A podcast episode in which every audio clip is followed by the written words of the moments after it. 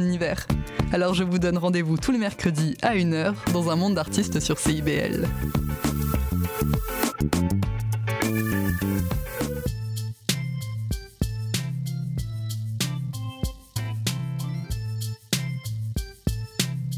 CIBL 101.5 Montréal.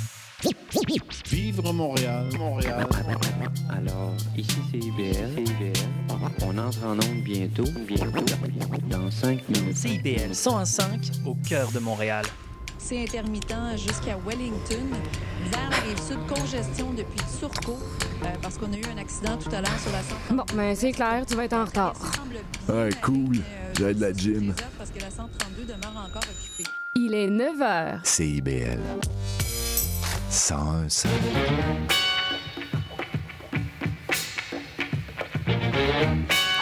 Bonjour à toutes et à tous, vous écoutez les Aurores Montréal sur CIBL. Nous sommes le mercredi 20 décembre et ici Charline Caro, votre animatrice pour cette dernière semaine avant les fêtes. Et aujourd'hui, je reçois Paul Evra, directeur général du centre Lassalien et tout juste récompensé du prix de PDG de l'année. Ensuite, ce sera au tour de François Gingras, porte-parole de Renault Jouet. Et pour finir, une petite chronique sur les grandes femmes de Montréal avec Emma Ducassou-Péo. Alors que vous soyez au travail, sur la route ou bien encore tranquillement en train de vous réveiller, bienvenue sur les ondes de CIBL. Et dans les actualités, Montréal pourrait bientôt avoir des bars ouverts 24 heures. C'est une des propositions de la future politique de la vie nocturne de la ville qui sera examinée en janvier.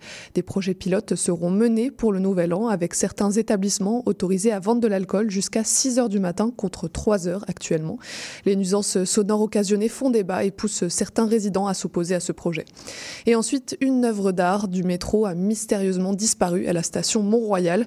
Une des 32 bandes verticales en aluminium de l'artiste Charles Daudelin s'est volatilisée sans laisser de traces sur lequel la ligne orange direction Côte-Vertu. L'œuvre était pourtant bien incrustée euh, dans le mur. La STM mène donc une enquête qui n'a pas encore permis de déterminer les circonstances de la disparition. Affaire à suivre. On continue sur CIBL avec l'entrevue de Paul Evra, mais avant ça, on écoute Barbara avec Joyeux Noël. C'était 22 heures à peine ce vendredi-là. C'était veille de Noël et pour fêter ça, il s'en allait chez Madeleine près du pont de l'Allemagne. Elle aurait eu tant de peine qu'il ne vienne pas fêter Noël, fêter Noël, en smoking de velours vert, en col roulé blanc et le cœur en bandoulière marchant à pas lents. À pied longe à la scène tout en sifflotant. Puisqu'il allait chez Madeleine, il avait bien le temps. Charmant Noël, charmant. C'était 22 heures à peine ce vendredi-là. C'était veille de Noël, et pour fêter ça, elle s'en allait chez Jean-Pierre près du pont de l'Allemagne. Il aurait eu tant de peine qu'elle ne vienne pas fêter Noël, fêter Noël. Bottes noires souveraines et gantées de blanc, elle allait pour dire je t'aime tout en chantonnant. À pied le long à la Seine, marchant d'un pas lent puisqu'elle allait chez Jean-Pierre, elle avait bien le temps.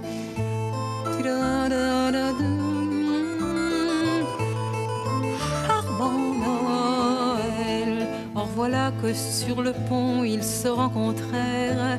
C'est de là qui s'en venait d'un chemin contraire. Lorsqu'il la vit si belle des bottes aux gants, il se sentit infidèle jusqu'au bout des dents.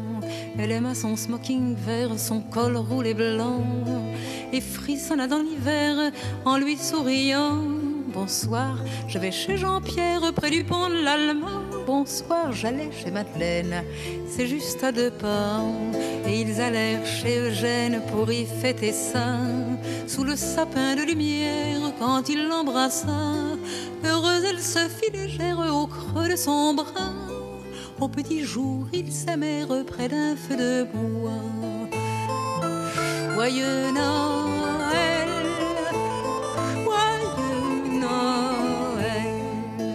Après une semaine, ce vendredi-là, veille de l'année nouvelle, tout recommença. Il se rendit chez Madeleine, l'air un peu sournois. Elle se rendit chez Jean-Pierre, un peu tard, ma foi, bien sûr. Il y eut des scènes près du pont de l'Allemagne. Qu'est-ce que ça pouvait leur faire à ces amants-là? Eux qui avaient eu un Noël comme on n'en fait pas? Mais il est bien doux quand même de rentrer chez soi. Après Noël,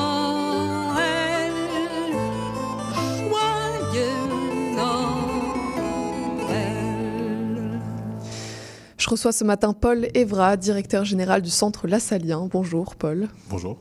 Vous dirigez donc un centre socio-éducatif consacré au développement des jeunes du quartier Saint-Michel à Montréal. Vous agissez dans cinq environnements, parmi lesquels l'éducation, la culture ou encore la santé physique, dans le but de, ré- de réduire les inégalités sociales auxquelles sont confrontés euh, ces jeunes et leurs familles.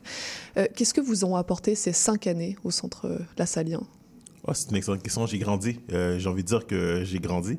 Euh, comment j'ai grandi, c'est que en donnant, on reçoit beaucoup plus en fait. Et euh, de voir la résilience des personnes, de voir euh, au niveau euh, au niveau de leur désir de, de défoncer des murs, euh, ça te force à devenir une meilleure personne. Donc, j'ai envie de dire que ces cinq années m'ont permis de grandir à travers tous les, les aventures que j'ai eues dans, dans l'organisation. Vous êtes détenteur d'un MBA en gestion des entreprises et en arrivant au centre Lassalien en 2018, vous avez cherché à mettre en place des pratiques du secteur privé. Je voulais vous demander pourquoi vous avez préféré le communautaire aux entreprises, mais il faut croire que les deux domaines sont pas si éloignés pour vous. Ah, c'est c'est une excellente question. Euh, en fait, pour moi, le- les organismes communautaires, c'est des entreprises, en fait. Euh, ce qu'on fait, c'est du social, mais comment on le fait, c'est comme une organisation privée. Euh, les standards que je donne toujours à mon équipe qu'on doit atteindre, c'est les mêmes standards que, la NASA. À la NASA, ils mettent des standards pour s'assurer que quand ils ont envoyé quelqu'un sur la Lune, ben, que la personne ne va pas mourir parce que une seule erreur peut changer la trajectoire et tuer les, les astronautes. Mais nous, on fait la même chose, en fait. C'est Une seule erreur, si on improvise, on peut changer la trajectoire de vie d'un jeune qui peut mal finir. Donc, euh, pour moi, le résultat est pas pareil, mais la façon de faire doit avoir les mêmes standards, en fait. Et Est-ce que cette implantation de, de techniques du secteur privé a pu poser des doutes ou a pu euh, euh, réveiller des critiques au début? Forcément, le, le changement euh, en général pose souvent des critiques, mais quand on voit les résultats, puis qu'on peut sur- surtout se comparer, ce que j'aime aussi dans, dans le privé, moi j'ai travaillé chez Cima Plus, une compagnie d'ingénieurs, c'est que tu as besoin de données pour te comparer, pour t'améliorer. Donc, le, le faire systématiquement dans toutes les bases que tu mets dans l'organisation, mais ça aide et ça aide à valoriser, de mettre des objectifs et permettre de se surpasser en fait. Vous dites en effet vouloir implanter au sein euh, du centre des méthodes de travail dignes d'une grande entreprise tout en maintenant sa saveur communautaire. Est-ce que c'est un équilibre qui peut être complexe à trouver ou est-ce que c'est une association plutôt logique au final?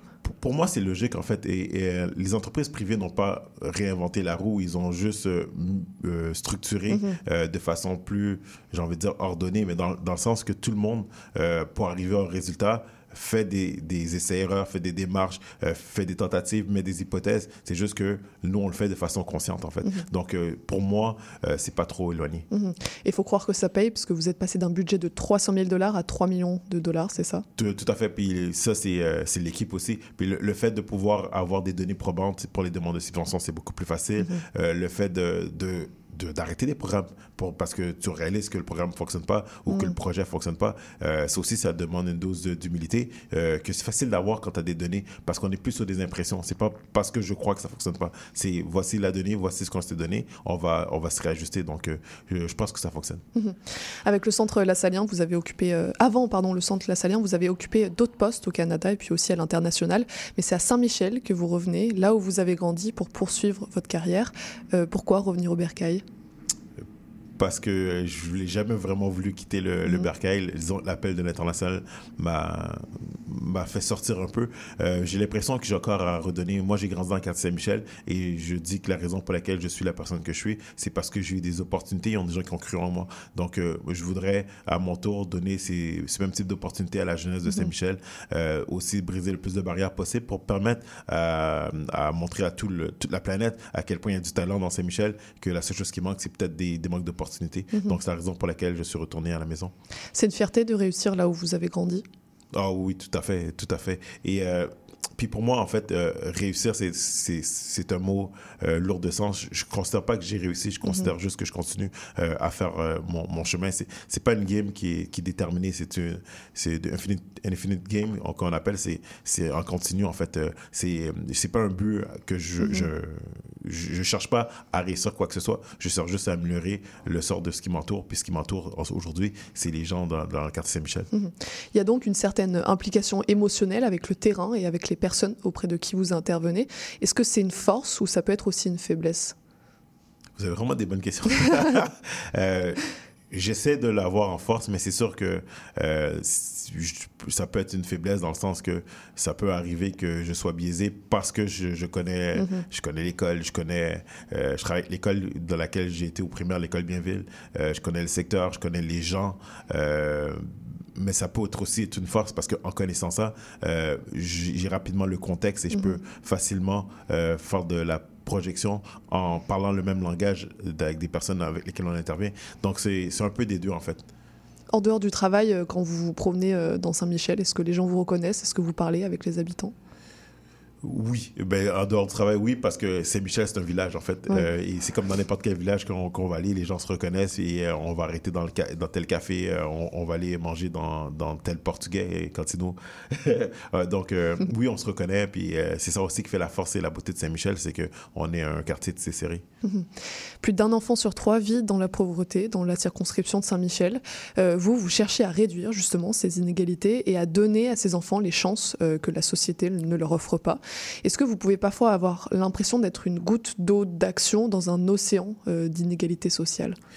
C'est sûr, mais il faut tout- toutes les gouttes pour faire l'océan. Mhm. Donc, euh, l'enjeu, c'est que oui, et j'accepte très bien le rôle qu'on a d'être cette goutte, cette goutte d'eau. Euh, ce que j'accepte pas, c'est euh, quand c'est le- les gouvernements qui, qui nous empêchent peut-être de, de mettre plus d'eau pour pouvoir réduire les inégalités. Ça, c'est la lutte au quotidien.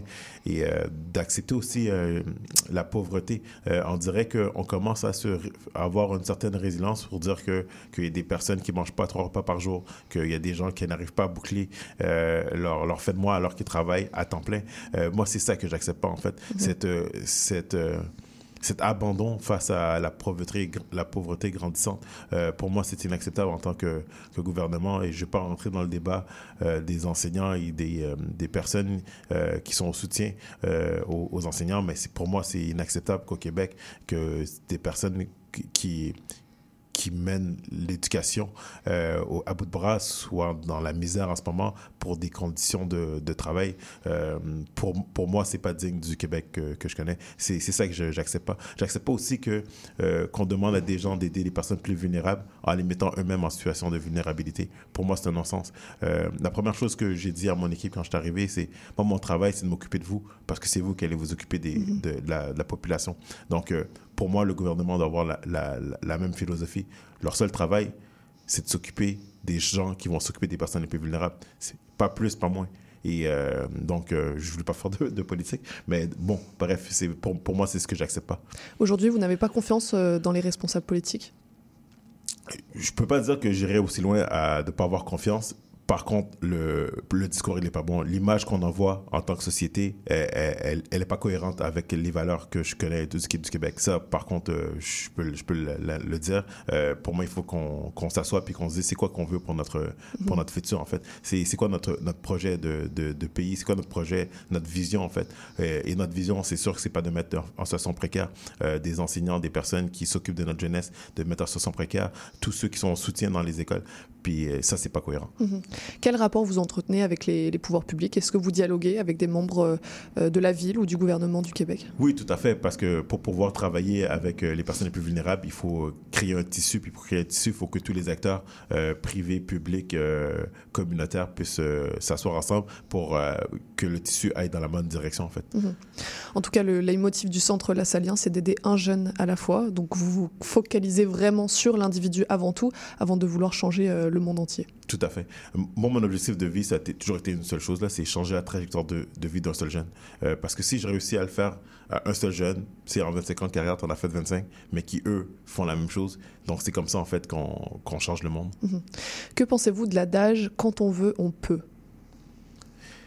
c'est l'adage que je vais dire en public aux jeunes, mais qu'en privé, je vais dire oui, mais il faut donner les opportunités puis les outils, en fait. Donc, c'est sûr que moi, quand je parler aux jeunes, dire quand on veut, on peut, mais derrière, il faut que les organismes, les fondations, le public, le privé, qu'on permette à ces jeunes de d'avoir les outils de, de rêver. Puis tu sais, euh, j'en parle souvent. euh, moi, j'ai créé une boîte de rêve dans mon centre euh, où j'ai demandé aux jeunes de, de me dire c'est quoi les rêves qu'ils avaient pour, pour le centre, pour, pour eux. Et plus de la moitié des rêves, c'était de manger un repas supplémentaire. Quand un jeune te dit, bon, mon rêve, c'est de manger un repas supplémentaire, l'adage, quand on veut, on peut, euh, passe en deuxième parce que lui, en ce moment, il, veut, il a juste faim, puis tu peux pas lui demander de, de rêver à autre chose s'il a faim.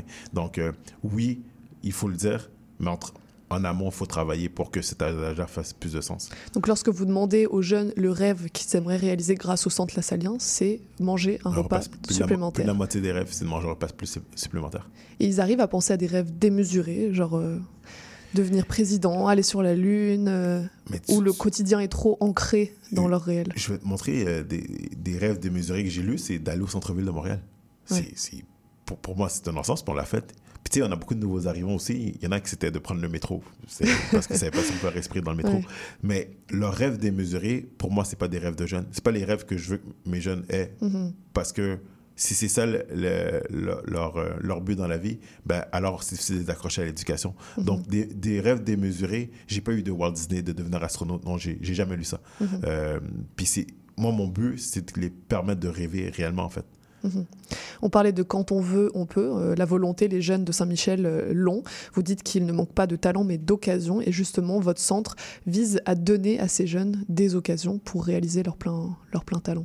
Tout à fait. Nous, c'est vraiment ça notre, notre mission, c'est de donner le plus d'opportunités possible en brisant les barrières, en faisant des conversations, en leur permettant de, de rêver et en leur montrant euh, c'est quoi qui est possible. Euh, L'univers du possible, pour, pour moi, c'est vraiment important. Puis l'équipe aussi, on travaille vraiment par rapport à ça. Euh, si le jeune ne connaît pas l'univers du possible, mais il va pas pouvoir se dépasser, en fait. Donc, ne serait-ce que de connaître l'univers du possible, pour moi, c'est un gros travail. Plus concrètement, vous agissez donc sur les plans émotionnels, physiques, spirituels, intellectuels et relationnels. Euh, même si, mais- même s'ils sont tous essentiels, quel axe vous tient le plus à cœur? Vous avez vraiment bonnes questions. J'ai envie de dire émotionnel, euh, parce que quand un, un jeune peut ressentir euh, des émotions, ben, tout, tout est possible en fait. Mhm. Donc, euh, pour, pour moi, c'est la- la- le mental, c'est le plus important. Mon, mon entraîneur me dit souvent, moi, je ne doute pas de ta force physique, je doute de ta force Mhm. mentale. Donc, à partir du moment que tu travailles sur la force mentale d'un jeune, ben, sky is the limit pour, pour vrai en fait. Mhm.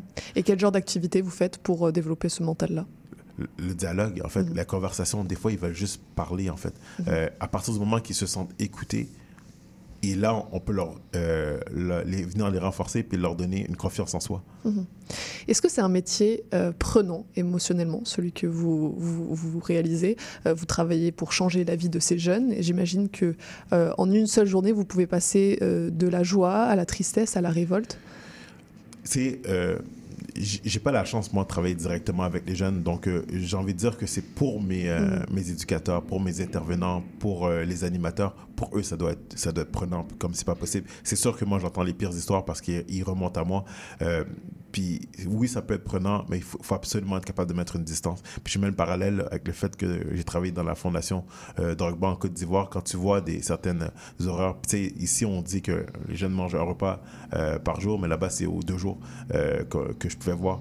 Donc, euh, il faut être capable de se détacher. Et j'ai un immense respect, encore une fois, pour ceux qui travaillent directement avec cette population les plus, les plus vulnérables, parce que c'est eux qui changent réellement la trajectoire de vie des jeunes. C'est pas moi. Moi, Mhm. je suis un acteur de soutien à ces personnes-là. Et c'est comme ça que moi, je- je- j'interprète mon rôle, en fait. Je suis pas dans le chemin critique. Mhm. Le chemin critique, c'est tous ceux qui travaillent directement avec les jeunes, ce que j'ai ce que j'ai pas la chance de faire. Donc, euh, un immense respect à- aux personnes de, de mon équipe, mais de, de toutes les organisations qui travaillent directement avec les jeunes. Eux, ça doit être prenant et c'est pour ça qu'il faut en faire attention. Euh, puis je répète encore une fois pour les enseignants puis le personnel de soutien, c'est c'est eux en fait qui, qui sont au front puis qui, qui doivent affronter ces, chaque histoire en fait et de devoir dire à ce jeune-là ou à cette personne vulnérable que c'est possible. Mais c'est sûr que c'est prenant, en fait. Mhm.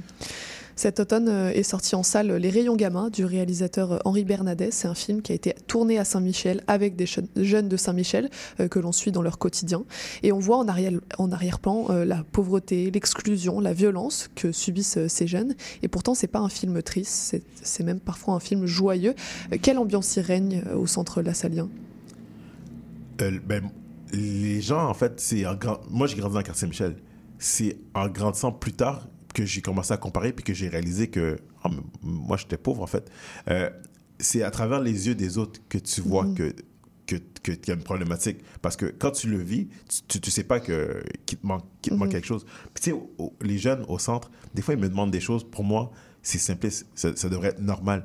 Mais pour eux, c'est la chose la plus grande au monde. Donc, c'est les adultes, puis c'est les personnes qui donnent leur perception, qui, qui font croire que les jeunes ne sont pas heureux dans leur situation. Moi, j'ai manqué de rien et euh, je ne changerai pas ma vie pour quoi que ce soit. Ma jeunesse, je l'ai adoré. Et pourtant, quand je regarde, puis j'ai des comparatifs par rapport à ma situation socio-économique, par rapport à ce que j'avais, mais j'étais dans le bas de l'échelle au niveau économique. Mhm. Mais au niveau de la résilience, au niveau de l'amour, la famille, ça, c'est des richesses de laquelle on ne parle pas. Mhm. Tu sais, on est, on est, on est serré chez nous. Puis dans, dans, les, dans le quartier Michel, la famille, c'est quelque chose de très, très important. Puis c'est la famille élargie, c'est que mon, mon ami, c'est mon frère. Euh, L'ami de mon ami, c'est aussi mon frère. Donc, il y a ça aussi, cette valeur-là, qu'on ne peut pas voir dans les statistiques, qui fait que les gens vivent quand même très heureux en fait. Mhm. Et dans le film, on retrouve cette innocence dont vous parlez, euh, mais ces jeunes qui sont aussi des adolescents ont conscience de l'exclusion quand même dont, ils sont victimes, euh, lorsque par exemple l'un d'eux n'est pas rappelé après un entretien comme à l'habitude, ou euh, lorsqu'ils débattent de savoir s'ils sont des vrais Montréalais. Est-ce que vous, vous voyez ce sentiment d'exclusion chez les jeunes que vous côtoyez? Est-ce qu'ils en ont conscience? Forcément, et moi je fais une corrélation aussi avec le phénomène de violence, parce qu'à partir du moment que tu te sens pas citoyen, puis tu te sens pas euh, concerné euh, par rapport à la cité, ben, c'est sûr que tu n'as pas de respect pour cette cité. Donc, euh, oui, ce phénomène d'exclusion va aussi expliquer ce phénomène de violence et le fait de ne pas se faire appeler. ça arrive régulièrement que pour s'amuser, on change le nom des, des, CV de nos jeunes, puis le, nom québécois se fait appeler, puis pas le nom, qui est le vrai nom du, jeune, puis ça, on trouve ça triste, puis nous, on va, on va parler aux gens, puis on va essayer de les conscientiser. Mm-hmm. Quand je dis nous, c'est avec des amis à moi qu'on s'est donné comme mandat de, de, changer un peu euh, les mœurs, mais oui, c'est sûr qu'ils le sentent. Puis ce qu'on n'avait pas nous à l'époque, ce qu'on peut pas se comparer à Internet, euh, c'était il fallait que la personne raccroche le téléphone pour pouvoir aller sur mhm. internet donc on n'a pas accès à toutes ces données là on n'avait pas des vidéos on ne peut pas se comparer là aujourd'hui ils peuvent se comparer puis on peut voir rapidement que oui il y a un, un, réel enjeu au mhm. niveau statistique quand quand tu as un nom qui est pas à consonance québécoise en fait Mhm. Justement, quelle différence vous voyez entre votre génération de jeunes de Saint-Michel et celle d'aujourd'hui? La comparaison, nous on se comparait pas, on ne pouvait pas. On n'avait mhm. pas l'occasion de se comparer. Donc euh, j'imagine que c'est beaucoup plus difficile aujourd'hui d'être jeune parce que tu as, accès à l'information à travers le monde. Donc tu peux te comparer rapidement. Ce que nous, on n'avait pas. On n'avait mhm. pas cette opportunité, je le dis entre parenthèses. Euh, donc euh, c'est un poids qui est quand même lourd à porter. Donc je pense que c'est la plus grande différence en fait. Les jeunes euh, qui viennent au centre Lassalien, euh, ils apprennent, ils sont accompagnés, mais est-ce que vous, vous apprenez de ces jeunes? Forcément, c'est l'ONU, le, centre Lassalien. Euh, un peu d'avoir des employés qui viennent de plus de 30 pays différents. nous, dans le quartier Saint-Michel, on parle dans l'arrondissement, on parle plus de 100 langues. Donc, euh, c'est sûr qu'on apprend. Euh, moi, j'aurais pas de dire que je voyage. Puis moi, je suis curieux. Je suis quelqu'un de curieux de nature. Donc, euh, je pose souvent des questions sur Ah, ben, c'était comment de, voir des personnes qui ont plusieurs identités. en ce moment, on a beaucoup de Haïtiens qui ont quitté Haïti, qui ont été vivre en Chili, qui sont arrivés ici. Mais d'avoir ces, ces, identités culturelles qui se chevauchent, puis comparé avec un, Haïtien qui vient directement d'Haïti, un Haïtien qui vient directement du Québec, c'est magique, en fait. Et des fois, juste m'asseoir puis discuter avec eux, c'est, je, suis sûr que j'en apprends plus beaucoup euh, sur eux que l'inverse. Puis ça, mhm. c'est une richesse incroyable, en fait. Mhm. On va parler un peu de votre actualité euh, personnelle, bien qu'elle soit liée un peu au centre Lassalien. Euh, vous avez été récompensé pour votre travail par le journal Les Affaires, qui vous a décerné un de ses prix de PDG de l'année. Quelle valeur ça a pour vous, ce genre de, prix? Moi, j'ai, répondu, j'ai répondu à ça. C'est une valeur au niveau de l'organisation puis du communautaire. Tu sais, c'est la première fois qu'un organisme communautaire euh, a été nommé euh, Oui. dans- dans- à, à ce titre. Et pour moi, ça en dit beaucoup parce que ça fait longtemps que, que j'essaie de lutter avec beaucoup de personnes pour qu'on reconnaisse la valeur du communautaire, que le communautaire fait partie du tissu économique du Québec. Donc, euh, ce prix, euh, avant même que, que le centre La Saline, euh, par ma personne, qu'on le reçoit, pour moi, c'est une grande fierté que le communautaire soit Mhm. reconnu. Euh, par la suite, pour l'équipe, euh, ça montre que les efforts qu'ils qu'ils font, les sacrifices qu'ils font, paient pour le quartier Saint-Michel aussi. Euh, ça montre que, que, que- qu'il y ait la lumière aussi sur le quartier Saint-Michel. Puis pour moi, c'est super important. Il y a tellement d'organismes qui travaillent, euh, qui est dur pour pouvoir euh, faire une différence auprès, euh, auprès de la clientèle, de savoir qu'un qu'un journal comme Les Affaires met la lumière sur, sur, le, sur le quartier, le quartier Michel. Pour moi, c'est primordial, en fait. J'ai quelques questions pour vous euh, pour finir. Tout d'abord, qu'est-ce qui vous indigne? Un jeune qui mange pas trois repas par jour, Votre quartier préféré à Montréal? C'est facile. C'est pas une question piège. Ah, c'est Michel, elle Bien sûr. Votre plus grande fierté? Que je viens de Saint-Michel. Mhm. Votre leitmotiv à vous, la phrase qui vous motive au quotidien? Je savais pas que c'était impossible, donc je l'ai fait. Un conseil aux jeunes qui nous écoutent? Vous êtes votre, votre propre, vous êtes votre propre barrière, en fait. Mhm. Ne vous limitez pas. Où vous vous voyez euh, dans 10 ans? C'est pas un entretien d'embauche. mais- Voilà. Où est-ce que je me vois dans 10 ans À continuer à aider euh, des personnes vulnérables, peu importe où sur la planète? Est-ce que vous pourriez être intéressé par une carrière en politique? Est-ce que je réponds comme un politicien ou... Si vous répondez comme un politicien, je crois que je vais avoir ma réponse. Ah non, c'est ça. Euh, en fait, suis intéressé à faire la différence, puis je, je vais me positionner à faire la différence dans le, la- dans le poste qui va être disponible par rapport à mes compétences. En fait, moi, je veux redonner, je veux donner à, à, à la population. Très bien, je prends. Euh, et une ressource culturelle à nous recommander? Un livre que, que j'ai- j'aime beaucoup, c'est de Simon Sinek, euh, Commencer par le pourquoi. Très bien, on retient. Merci beaucoup, Paul, d'être Mm. passé à notre micro pour parler de votre centre. On peut retrouver toutes les infos et faire un don également sur votre site lassalien.org. Merci beaucoup et bonne continuation. Merci pour l'invitation. On continue pour parler de l'entreprise Renault Jouet. Le cowboy urbain. à cheval de. Tous les jeudis de 16 à 18 heures. Les heures de pointe, tu trouves ça normal? Mon nom est Jason Dupuis. Je suis un obsédé de musique country. On orange toute la semaine. Propose des entrevues, des performances et des grands classiques.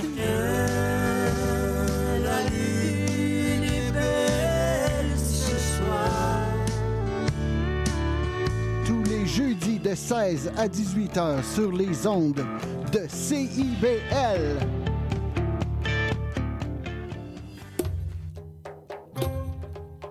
Trésor d'Orient est un programme musical artistique animé par Sami Hilal qui met en lumière les figures de la musique arabe, qu'il s'agisse de chanteurs, compositeurs, poètes et écrivains. Ce programme vise également à clarifier les formes musicales arabes et inclut une station qui parle de musiciennes et de musiciens les plus importants du monde arabe et leurs compositions.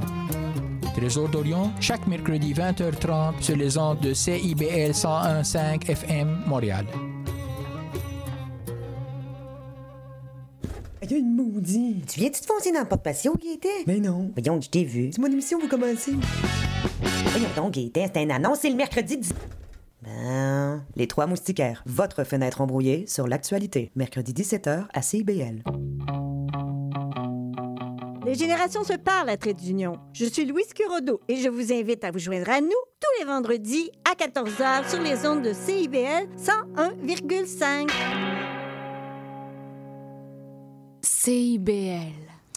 J'ai avec moi François Gingras, directeur du développement et des communications chez Renault Jouets, une entreprise de récupération des, jouets usagés. Bonjour François. Bonjour. Euh, première question, vous n'êtes pas trop débordé en ce temps des fêtes?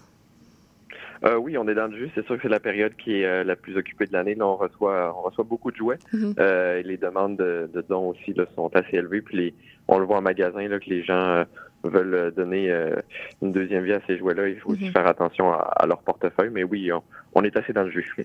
Alors pour donner un peu de contexte, Renault Jouets, euh, vous, vous récupérez, vous recyclez, vous nettoyez les jeux et les jouets usagés pour les revendre à 50% de leur prix d'origine.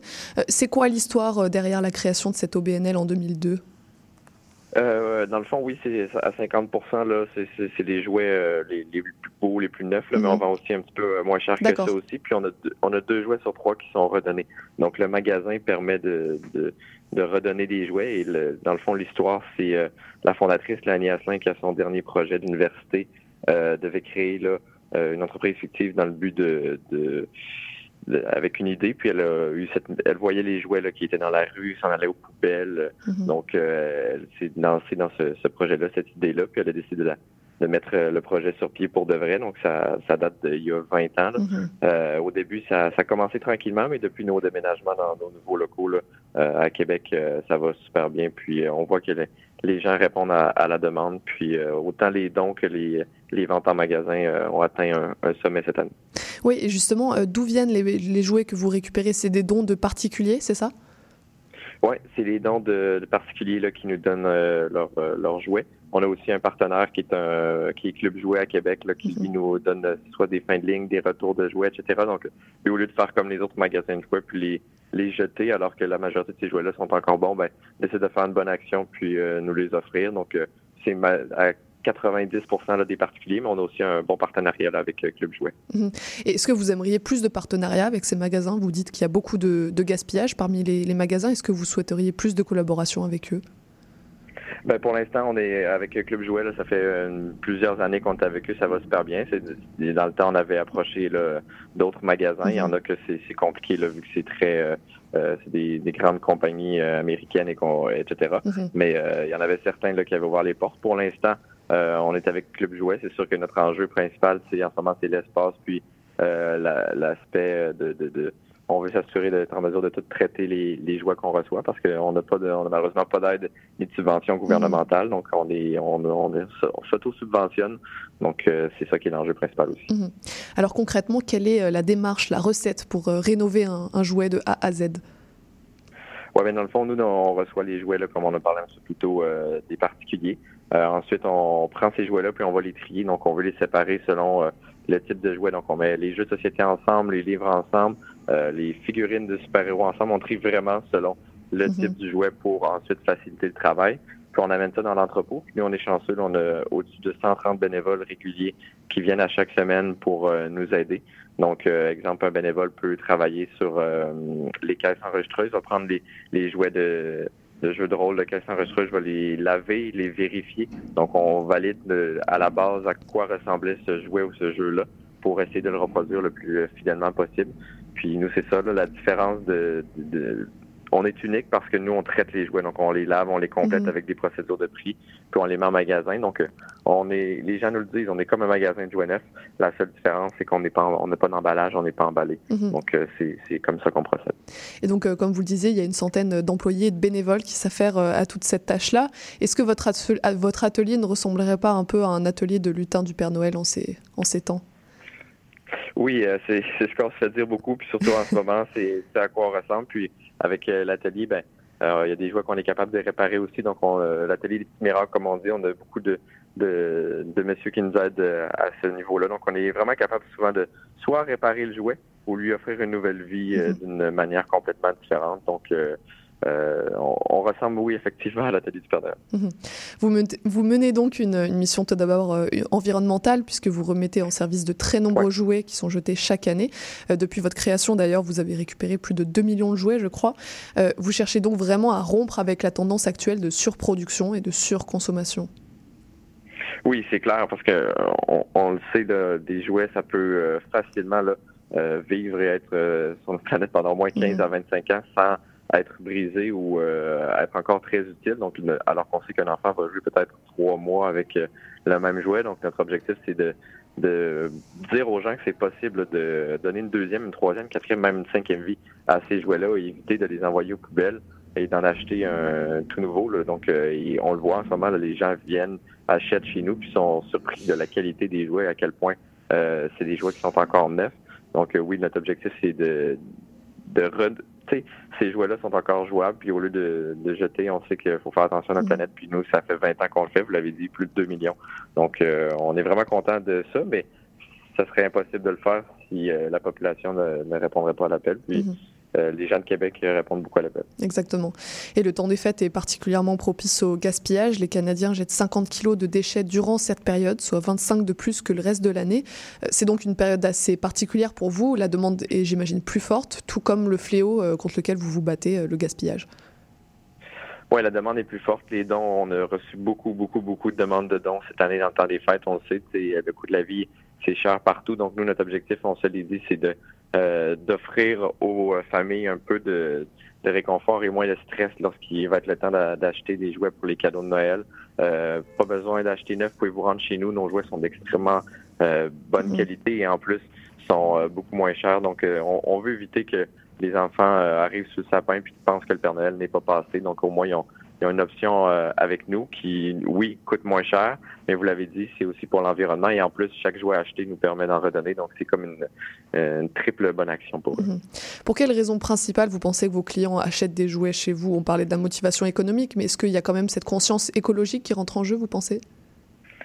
Oui, ben c'est un, un, petit peu les, trois points que j'ai dit. Je pense qu'évidemment, c'est sûr que l'aspect euh, euh, économique, là, on en parle en ce moment, c'est sûr que peut-être dans les dernières semaines, c'est l'aspect principal, mais environnemental, on l'entend beaucoup. Les gens veulent euh, acheter chez nous parce que savent que c'est des jouets qui ont servi, mais qui vont resservir et au lieu de d'entraîner le gaspillage, mais c'est aussi pour notre mission. On a beaucoup qui, qui quand ils ont su que le fait d'acheter un jouet en magasin permettait d'en redonner, ben on tout de suite dit que c'est ici qu'elle allait venir acheter le reste de leurs jouets. Donc il y, a, plusieurs bonnes raisons d'acheter en magasin. En fait, il n'y a pas de mauvaise raison d'acheter chez nous et c'est ça qu'on qu'on veut euh, apprendre aux gens. Puis euh, c'est une belle possibilité. Puis on le voit vraiment là, ces jours-ci, on mm. est euh, rempli et plein en magasin, donc on est bien satisfait. Et comme vous le disiez, il y a beaucoup de difficultés économiques en, ce moment rencontrées par de nombreuses familles québécoises, que ce soit avec l'inflation du panier d'épicerie ou l'absence de revenus pour les enseignants en grève, par exemple.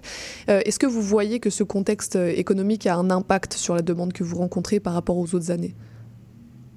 Euh, oui, oui, en quelque sorte. Euh, je dirais l'achalandage est principalement le même en magasin que ce qu'on voyait l'année passée. Donc, euh, mais peut-être que ce qu'on voit, c'est que les gens achètent un petit peu moins, donc le panier est mm. moins rempli ou fait, on fait plus attention, on regarde, on choisit ce qu'on va prendre, alors que les, dans les dernières années, on était peut-être plus à l'aise d'en prendre plus. Donc, c'est sûr qu'on c'est plate, mais les, les, gens n'ont pas le choix de, de, de regarder ce qu'ils ce qu'ils veulent vraiment prendre. Mais au moins chez nous, comme on leur dit souvent, ben, sont en mesure de prendre 7-8 jouets s'ils le veulent au lieu d'en prendre deux ou trois. Donc, mhm. peuvent, peuvent, en donner plus à leurs enfants et ensuite nous le disent, ces jouets-là vont revenir chez vous. Donc, euh, les donnent, mais dans un an ou deux, ça s'en retourne chez nous. Donc, on est, euh, c'est une belle mission pour eux. Eux, ils achètent puis ils font pas trop de gaspillage parce qu'ils nous les ramènent. Mais oui, on voit, c'est sûr que les gens font plus attention cette année. Mhm.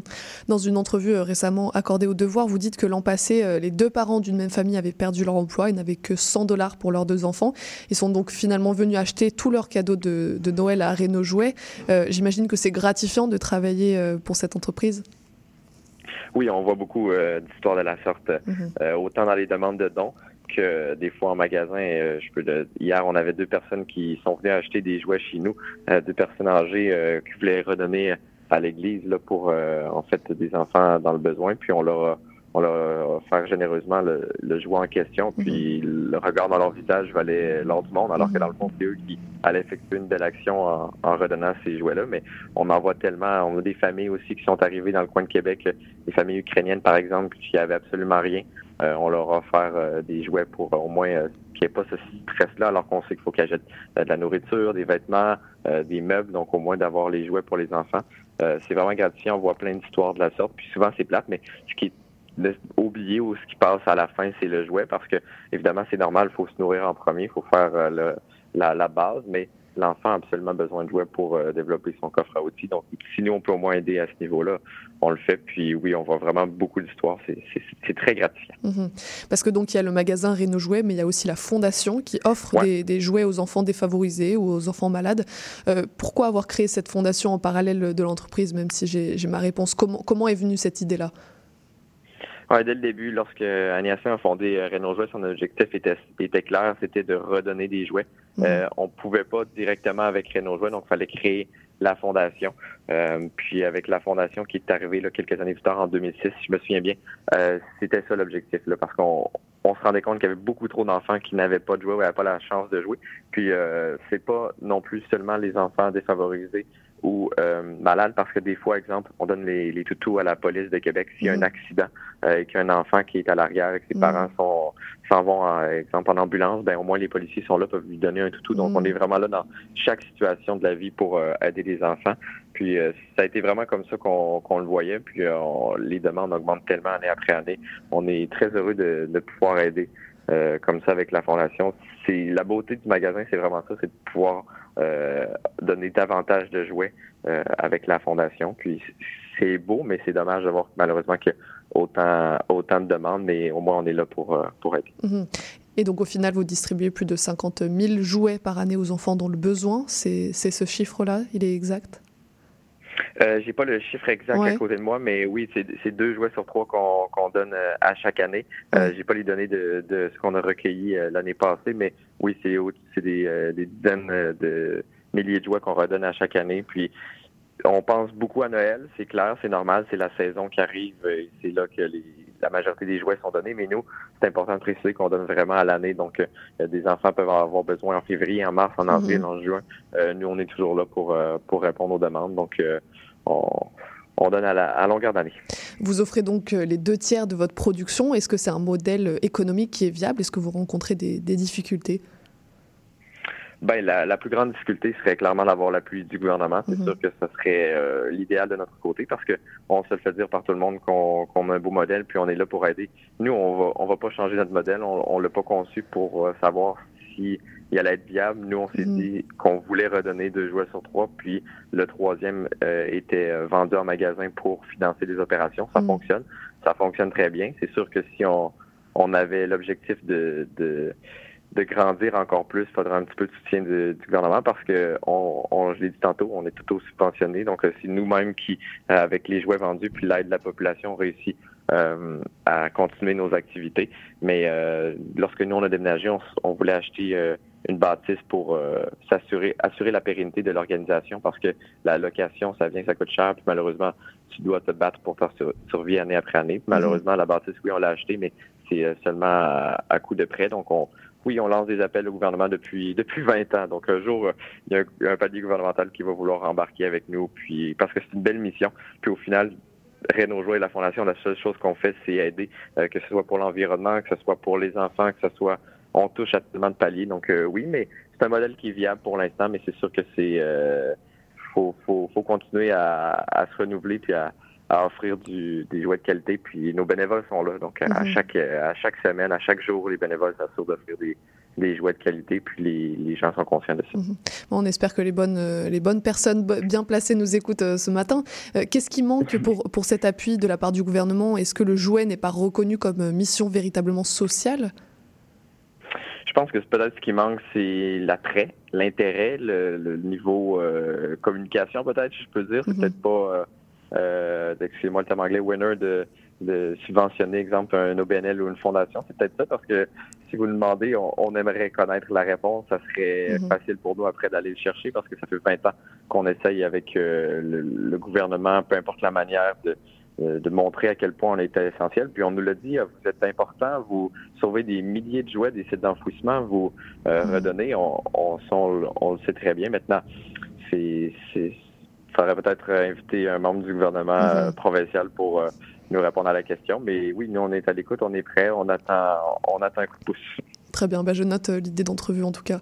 Euh, pour finir, euh, François, quel est le pouvoir d'un jouet? Pourquoi faites-vous tout ça? Ben, lorsque Annie Asselin a, a fondé l'entreprise, elle a répété à, à plusieurs reprises qui le jouet est souvent l'oublié et on comprend là. Si, vous demandez demain matin ce qui est plus important la nourriture et les jouets, on va vous répondre la nourriture. C'est c'est là que l'argent doit aller en premier pour les familles, c'est tout à fait normal. Les vêtements aussi, il faut s'habiller. Mais euh, le jouet a un pouvoir tellement important. Peu importe ce qui se passe dans ta famille, qu'elle soit fortunée ou pas fortunée, le jouet a un pouvoir d'évasion, un pouvoir de te libérer, de te. Un enfant a besoin de jouer pour bâtir son enfance et bâtir son coffre à outils. Les jouets ont un pouvoir d'apprentissage.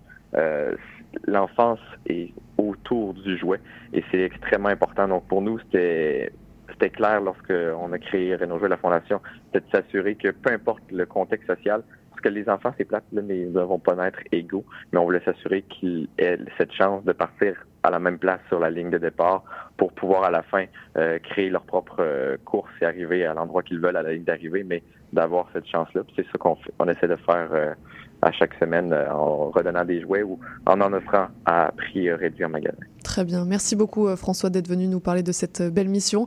On peut retrouver la Fondation Renault Jouets sur son site internet. On peut notamment faire un don qui aidera bien sûr à la revalorisation des jouets offerts aux enfants. Merci beaucoup et puis bonne fête. Ben, merci à vous pour l'invitation. Pas de fête. Merci, au revoir. On continue avec la chronique d'Emma du Cassoupéo sur les grandes femmes de Montréal. Mais avant ça, on écoute là-bas de Véranda.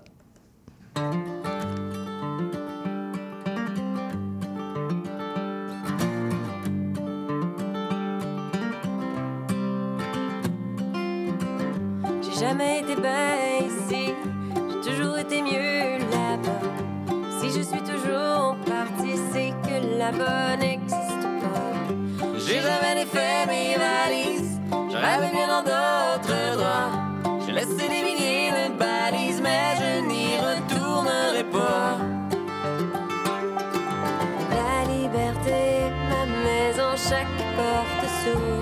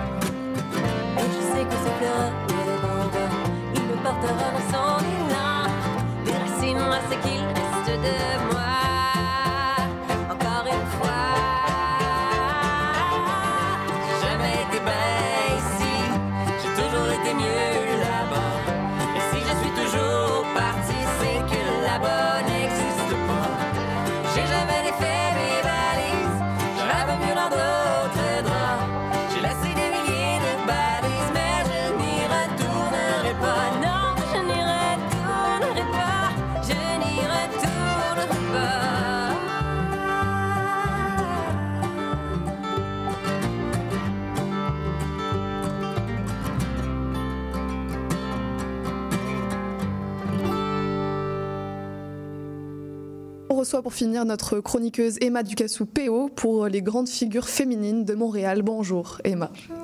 Et de qui tu souhaites nous parler aujourd'hui? Alors j'avais un peu annoncé la couleur il y a deux semaines. Je vous avais dit que je voulais parler d'une personne militante euh, queer montréalaise cette fois-ci pour cette chronique et euh, chose promis, chose due.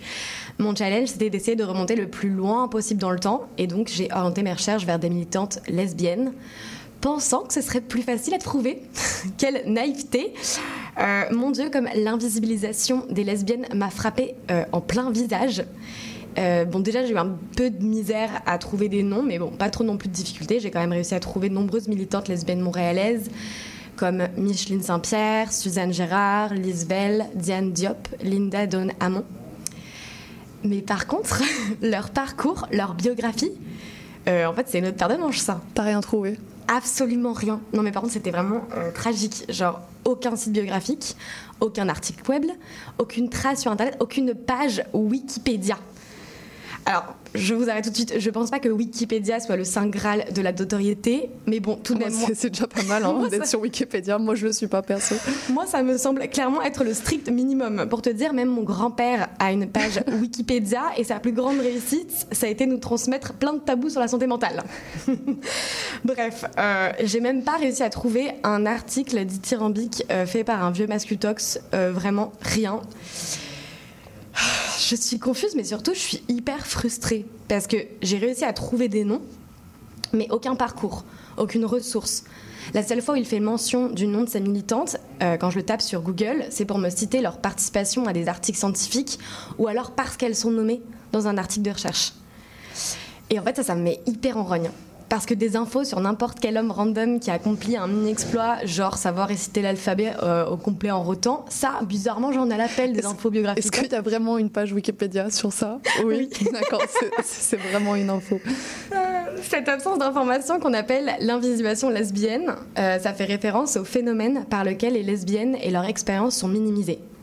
Mais pas seulement, elles sont aussi ignorées et effacées de la société, de la culture populaire, des médias et même au sein des mouvements LGBTQ+.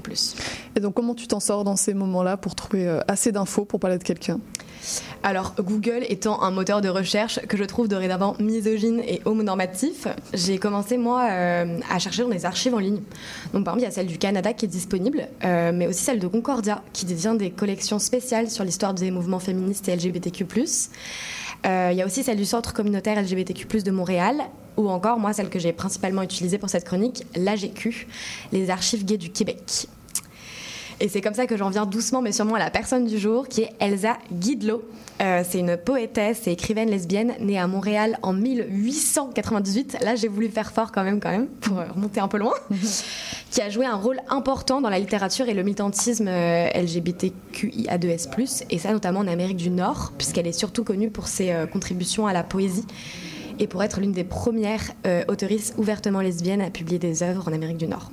Et donc, maintenant qu'on a enfin euh, son nom, après ce, magnifique, cette magnifique introduction, c'est quoi son parcours euh, à Elsa Guido Alors, Elsa Guidelot, elle est écrivaine, poétesse, humaniste, journaliste indépendante, philosophe et militante lesbienne, et même j'en passe. Elle est euh, canado-américaine, euh, donc en fait, euh, mais elle est d'origine britannique puisqu'elle est née en Angleterre. Puis sa famille a décidé d'immigrer à Montréal au début des années 1900. Et c'est là que Elsa Guildo va grandir et vivre une partie de sa jeunesse et notamment découvrir sa passion pour l'écriture. Puis ensuite, elle va déménager aux États-Unis à 21 ans où elle a vécu pendant la majeure partie de sa vie d'adulte. Elle commence à écrire de la poésie dès son plus jeune âge et publie son premier recueil de poésie à seulement 25 ans, On the Great Trade, marquant le début de sa carrière littéraire. Et puis elle explore alors des thèmes euh, tels que l'amour, la sexualité, la nature, la spiritualité. Et pour en venir à son militantisme, comment il s'exprime? Alors en 1928, soit cinq ans après la publication de ce premier recueil, elle publie Sapphic Song, euh, un recueil de poèmes qui est devenu l'une des premières œuvres de la littérature lesbienne ouvertement publiée aux États-Unis. Ce recueil de poésie, euh, donc ouvertement lesbien, fait d'elle euh, une pionnière dans la littérature lesbienne, puisqu'elle discute sans aucun détour de l'amour entre femmes à une époque où de telles discussions étaient quand même largement tabous. Son travail il a laissé un héritage important dans la littérature LGBTQ+, et il, euh, il continue aujourd'hui d'inspirer des nouvelles générations d'écrivains, d'écrivaines, de militants, de militantes. Euh, voilà. Puis en plus de tout ce travail littéraire, euh, c'est aussi une militante pour les droits euh, LGBTQ, LGBTQIA2S+, puisqu'elle cofonde en 1940 de Amazon Foundation à San Francisco, qui est devenu un centre d'activisme lesbien, de création artistique et de publication de littérature lesbienne. En 75, cette fois-ci, elle cofonde la revue Lesbian News, qui est devenue quant à elle la première publication lesbienne aux États-Unis. Et parce que euh, rien ne l'arrête, elle a aussi été impliquée dans le mouvement hippie des années 60 et 70 en prônant la liberté sexuelle et la tolérance. Et alors, quel est son lien avec la ville euh, de Montréal? Alors, euh, Elsa Guidelot, elle a effectivement un lien très particulier avec la ville de Montréal, euh, que l'on retrouve en fait dans beaucoup de ses textes et de sa poésie, puisqu'elle a inclus des éléments de cette ville et que, enfin, elle a inclus beaucoup d'éléments de cette ville dans ses œuvres littéraires. Dans son autobiographie Elsa, I Come With My Song, The Autobiography of Elsa Guidelot, publiée en 1986, l'autrice revient notamment sur sa vie euh, du coup à Montréal, puisque c'est dans cette ville qu'elle a commencé à développer son talent pour l'écriture, où elle a exploré sa propre identité et son orientation sexuelle. Donc euh, l'ouvrage y contient des poèmes et des réflexions sur sa jeunesse à Montréal, sa découverte de sa propre identité, son rapport à la ville. Et en fait, c'est trop mignon parce qu'elle dresse un magnifique portrait de sa jeunesse dans les rues d'un Montréal gay anglophone dans les années 19, 1920. Et ce que c'est d'être une jeune lesbienne dans cette ville? Et euh, le fun fact à propos de cette autobiographie, ben, c'est que c'est la première autobiographie lesbienne publiée sans pseudonyme, euh, donc à nom découvert, contribuant ainsi à la préservation de l'histoire et de la culture lesbienne. C'était quelque chose de courant, cette anonymisation? Bah, du coup, ça répond à des enjeux, enfin, contre des enjeux d'invisibilisation euh, lesbienne. Mais oui, oui, c'était très courant en fait de pas vouloir euh, donner son, son véritable nom et de prendre un pseudonyme. Pour de la part des autrices ou des maisons d'édition? Alors ça, je sais pas. Je pense que ça devait être euh, les deux, honnêtement. Mais je pense que c'était aussi beaucoup un phénomène des, des, autrices de vouloir un peu aussi se protéger, parce qu'on peut comprendre quand c'est un peu tabou, c'est forcément dangereux. Très bien. Et eh ben, merci beaucoup, Emma, pour cette chronique. Hey yo, hey yo, c'est beau. Qu'est-ce qu'il y a? Sens-tu le temps des fêtes? Non, je sens rien. Et pour moi, le temps des fêtes, c'est comme la musique de Noël. Ah, ça, j'aime pas bien ben ça, là. Hey, doit bien en avoir une que tu trouves pas pire. Wow, je sais pas, pas bien ben. Ouais, ben, ok, ben, check bien ça d'abord. Pendant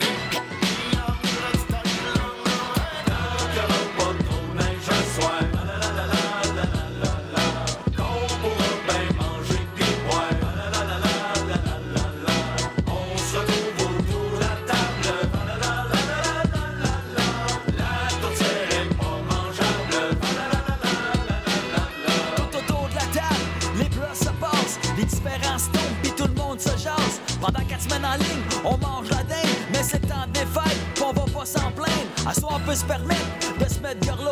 On rentre avec rouge ou ben en métro. On souhaite les meilleurs vœux, puis on s'embrasse. On s'échange des cadeaux du magasin à une pièce.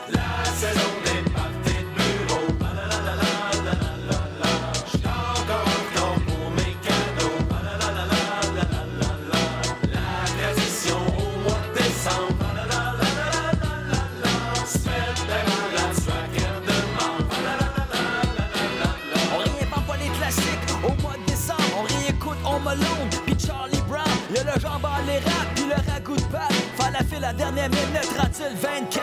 Les femmes de bar, puis les hommes de l'eau. Qui tombent dans le fort, puis vomissent sur Claude. Il est pas pacté. Ah non, pas tellement.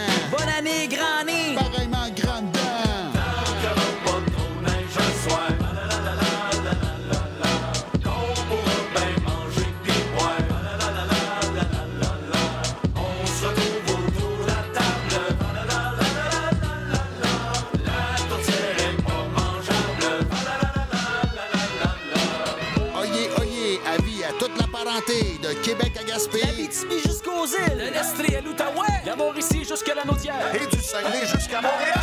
Quand du Mont-Carré, puis il est passé minuit. La voisine en bas qui chante pour qu'on fasse du bruit. On mange du bon manger. C'est un vrai régal. Puis on fume le sapin. C'est devenu légal.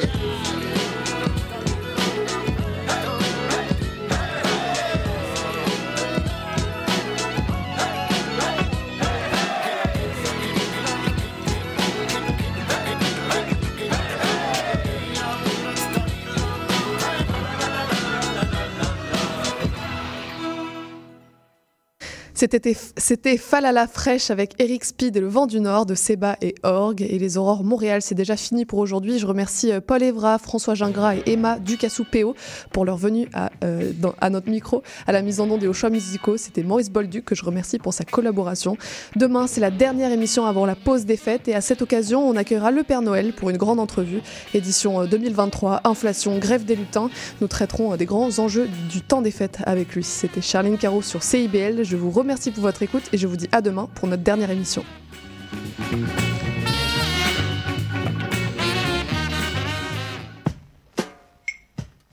Depuis plus de 30 ans, le journal mensuel Écho Montréal est le fier porte-parole de l'actualité politique, économique, sociale et culturelle au cœur de Montréal. Distribué gratuitement et rejoignant 200 000 lecteurs, Écho Montréal est aussi un véhicule publicitaire polyvalent en répondant efficacement aux besoins de différents annonceurs, comme dans l'immobilier ou tout simplement pour y afficher avis public ou services professionnels. À lire ce mois-ci dans Éco Montréal. L'arrogance syndicale, la complaisance journalistique, la vache à lait citoyenne, bilan de 2023, festivités de fin d'année. En plus d'y trouver nos meilleurs vœux pour de très joyeuses fêtes.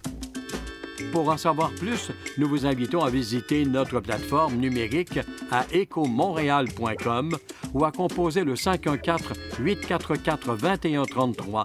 514-844-2133. Excusez-la, c'est votre rendez-vous hebdomadaire dédié à la musique, la chanson, la danse traditionnelle québécoise, accompagné de Marc Duc le dimanche 18h, en rediffusion les mercredis 11h sur les ondes de CIBL 101.5. Bonjour et bienvenue dans l'émission Monde d'artistes. Je suis Louise Anneau et chaque mercredi de 1h à 1h30, nous découvrirons ensemble l'histoire d'un ou une artiste en tout genre. À chaque semaine son artiste et à chaque épisode son univers, alors rendez-vous tous les mercredis à 1h dans un monde d'artistes sur. CIBL